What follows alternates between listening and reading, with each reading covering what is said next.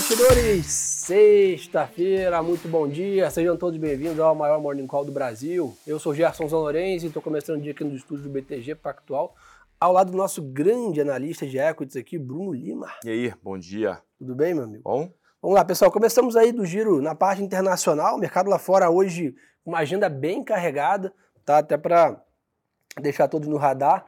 Nove e meia da manhã, daqui a um pouco menos de uma hora, sai o principal dado de inflação dos Estados Unidos, pré-reunião do Fed, né? Então, semana que vem temos reunião do Banco Central americano, é a super quarta, então tem reunião do Banco Central do Brasil também.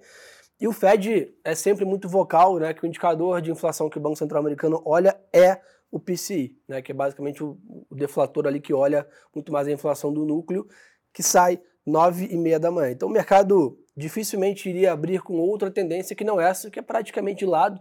Né? S&P com 0,3 de queda, Eurostox com 0 a 0, Londres com uma leve alta, mercado com volume mais baixo. Esse indicador, sem dúvida, vai precificar muita reunião da semana que vem, que é uma reunião que o mercado está um pouco mais ansioso do que a média, dado que parte do mercado tem uma visão que o Fed vai realizar a última alta agora de 25 bips na próxima reunião e encerra o ciclo. Isso poderia ser né, uma mudança de, de, de tendência que poderia impactar os mercados. Somado a isso, Bruno Lima, temporada de balanço lá fora bem animada, né? Muito boa, né? Assim, a princípio, o que a gente tem visto até agora, né, pensando em percentual do market cap das empresas que já reportaram o valor de mercado, é, os dados eles têm realmente surpreendido positivamente, os números de forma geral, principalmente no setor de... É que assim, é, na verdade a gente sempre tem uma discussão boa nessa hora, porque como o mercado ele entra, ele começa a rever alguns números no início, a gente pode discutir que está vindo melhor, mas vindo melhor de uma base revisada para baixo, Sim. né, no passado recente. Mas, enfim, isso posto, a S&P continua lá no 4,100, é, o mercado leve, níveis de caixa ainda relativamente altos, e as empresas, principalmente como eu falei antes, as empresas de tech surpreendendo positivamente. O que Profed, pensando, né, a gente tentando aqui conectar as coisas, Profed, nessa discussão de juros, mostra ainda uma economia ali relativamente né, pujante, né, pensando em valor, é, em, em é, nas resultados das empresas, mercado como um todo. Né.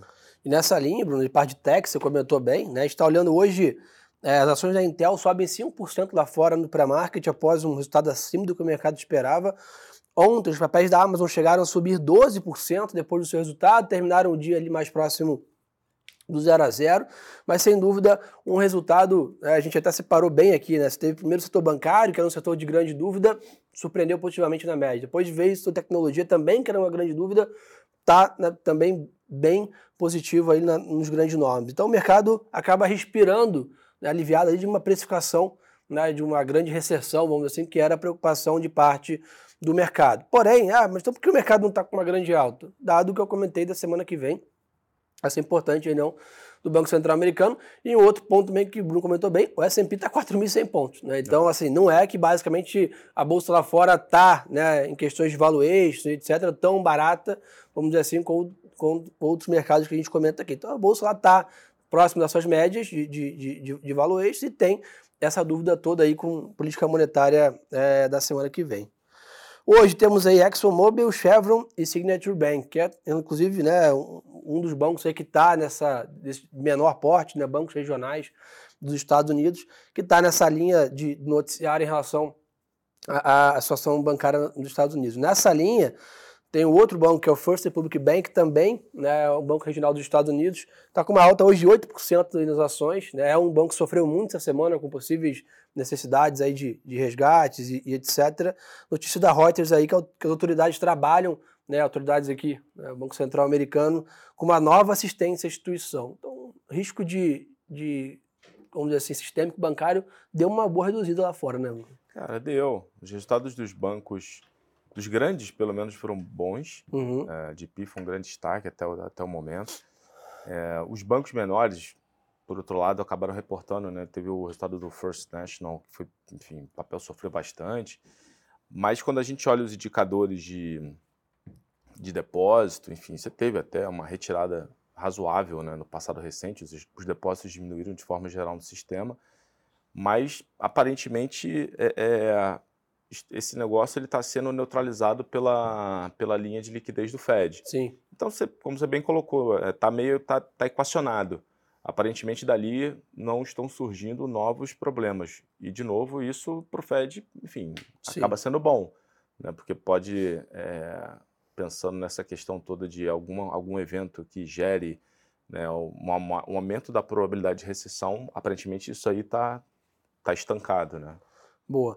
Nessa linha, pessoal, acho que o PTC, claro, é o grande protagonista aí, como eu comentei com vocês, nove e meia da manhã, mas temos uma agenda grande de dados também nos Estados Unidos. Né? Temos aí expectativa de inflação da Universidade de Michigan, gastos né, e rendas né, pessoais, e além disso, sentimento também da Universidade de Michigan. Ou seja, né, uma temporada de dados aí bem intensa nessa manhã de sexta-feira, pré-reunião do Fed, que é na quarta-feira que vem, para a gente ficar de olho. A Denise perguntou aqui para a gente no YouTube sobre o DXY. Pessoal, o dólar está ganhando um pouco de força lá fora.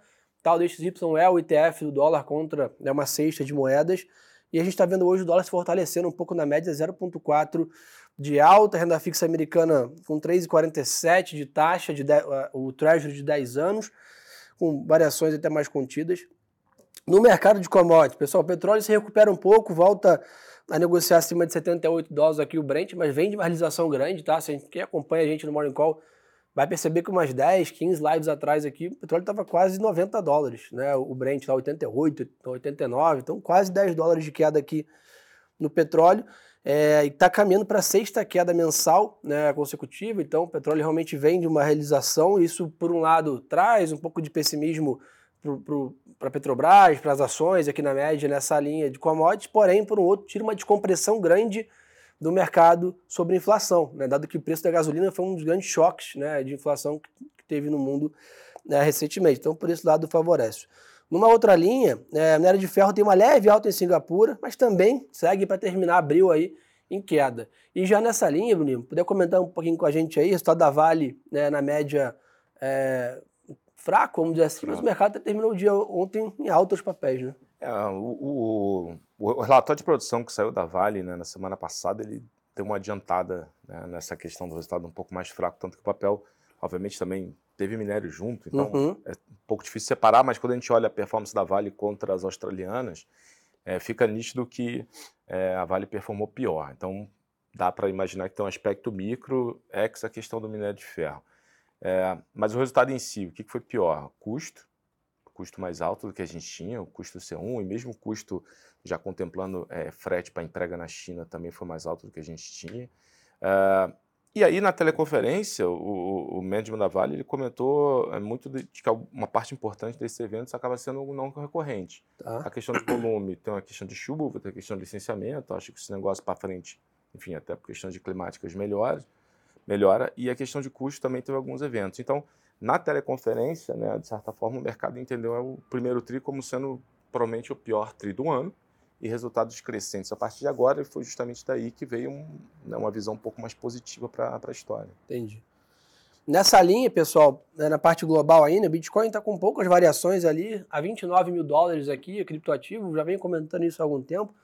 Né, o Bitcoin está bem lateralizado nesse patamar agora de 29, 30 mil dólares. Provavelmente semana que vem, estou sendo bem repetitivo nisso é, a reunião do Fed vai, tem potencial para reprecificar em todas as classes, né, os allocations, né, as divisões de investimentos aí das classes, dado que acaba sendo grande, né, a locomotiva aí do, do, mercado, quem dita o ritmo aí acaba sendo o Banco Central americano com a sua política monetária. Então, reunião da semana que vem é muito importante, por isso que a gente tem visto, né, os ativos na média todos ali num período mais de consolidação, com poucas variações, é, no geral, no micro, né, a gente tem visto, como o Bruno comentou, as empresas divulgando balanços, trazendo bastante volatilidade aí, é, específica para cada empresa. Então esse é um pouco do resumo. Ah, só para não esquecer, pessoal, teve bastante notícias né, na madrugada em cima do Japão, né, lembrando, né, o Banco Central do Japão trocou né, a sua presidência, então essa agora foi a primeira reunião é, do Banco Central japonês sob nova direção, e aí ele trouxe a novidade que vai conduzir uma revisão na sua política monetária. Não deu né, é, grandes detalhes nesse momento, disse que por enquanto né, de juros seguem inalterados, mas deu essa sinalização. Lembrando, o Banco Central é, japonês vem com uma política monetária muito agressiva há muito tempo, né, ou seja, taxas de juros negativas no Japão já há vários anos. Ele deu uma sinalização que a cabeça dele é mudar é, isso para frente. Então, você olha para o Yen, para as demais né, moedas, a gente está percebendo é, uma vol mais intensa aí na parte do, do Japão nessa madrugada, pessoal. Então, esse é um pouco do global, né, Lima? Mais algum ponto é, a comentar lá? Acho que tem um ponto que ontem teve a abertura do Politburo, né, que é o Bom, evento, é o evento, enfim, periódico, né, lá sazonal que, que o governo chinês faz para discutir a economia. E aí tem um, eu estava até lendo um pouco mais cedo, eles comentaram muito sobre é, políticas pró-crescimento, de manter as políticas pró-crescimento. Aí, e tem um detalhe que eles comentam que é justamente sobre o mercado imobiliário. Estou aqui buscando, não sei se consigo achar, porque tem um, tem um lote de e-mail gigantesco aqui na caixa. Mas é, eles comentam ali, tem uma parte que eles comentam exatamente, achei. E eles comentam, eles falam o seguinte, lá no finalzinho eles comentam que é, o segmento de construção é, residencial, enfim, ele pode ganhar mais políticas é, para suportar né, o crescimento, é, de alguma forma promovendo, enfim, crescimento de melhor qualidade. Eles, eles comentam que o crescimento de melhor qualidade ainda está desafiador, que a política é, para a demanda, a demanda ainda está crescendo de forma insuficiente, e aí eles aparentemente concluem que no, dentro do, do segmento de construção civil, né, imobiliário, é, esse segmento pode ganhar políticas que gerem mais suporte para crescimento da O que seria positivo. Que é um dos principais setores da economia chinesa. É, é 25% do, do, do PIB, né, do crescimento da, economia chinesa vem Quase, do setor imobiliário. O nosso agro aqui é o setor imobiliário. É exatamente, é exatamente isso. E isso seria positivo para a Vale, né? A Erika perguntou aqui no, no, Instagram sobre a questão de, pô, o segundo semestre ser um pouco melhor, é, até se realmente isso aqui de fato acontecer é, do, por parte do governo chinês, é, as metálicas, né? Vale também, obviamente, é, são, seriam beneficiadas. Boa. O Francisco perguntou aqui sobre fundos imobiliários. Turma, dá uma boa dica para vocês. Ontem fizemos o nosso radar da semana de final de mês né? Que inclusive agora, a partir de agora, todos os nossos podcasts, no último episódio de cada mês, teremos ele no formato de vídeo também, divulgado lá no nosso YouTube do BTG.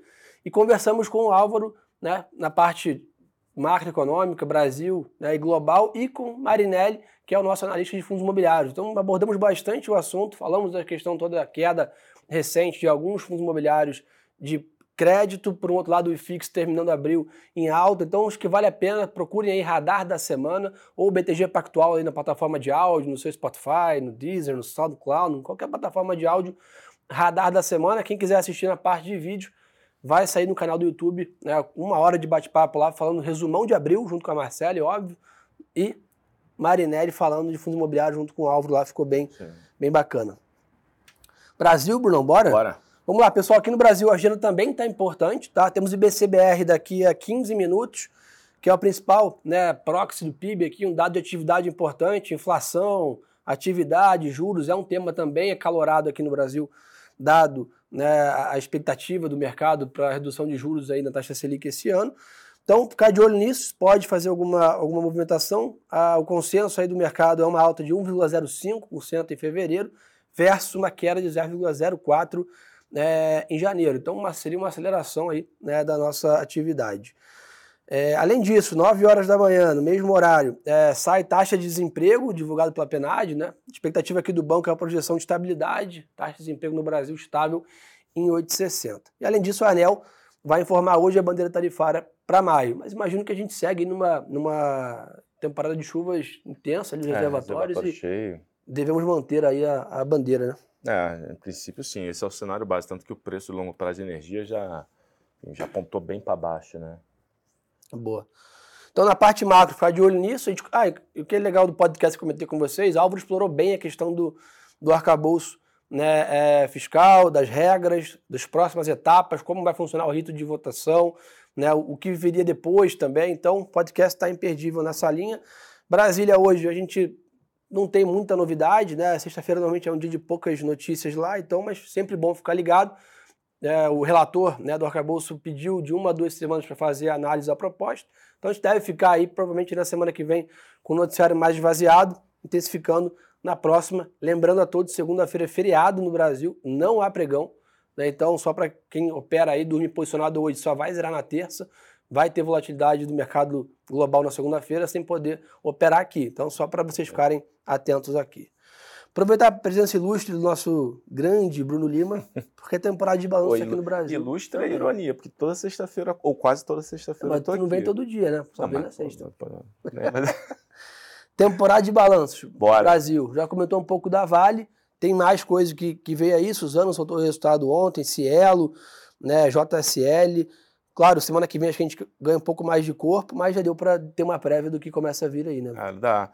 Falar até um pouquinho, é, rapidamente aqui, pô, Cielo veio bem, é, lucro ali, pô, bem acima do que a gente tinha, bem acima, mas enfim, a gente já tinha um, já estava um pouco acima do mercado, veio ainda acima do que a gente tinha. Então, quando a gente olha a qualidade também do, do resultado, aparentemente veio, veio boa. O papel deveria, deveria performar bem.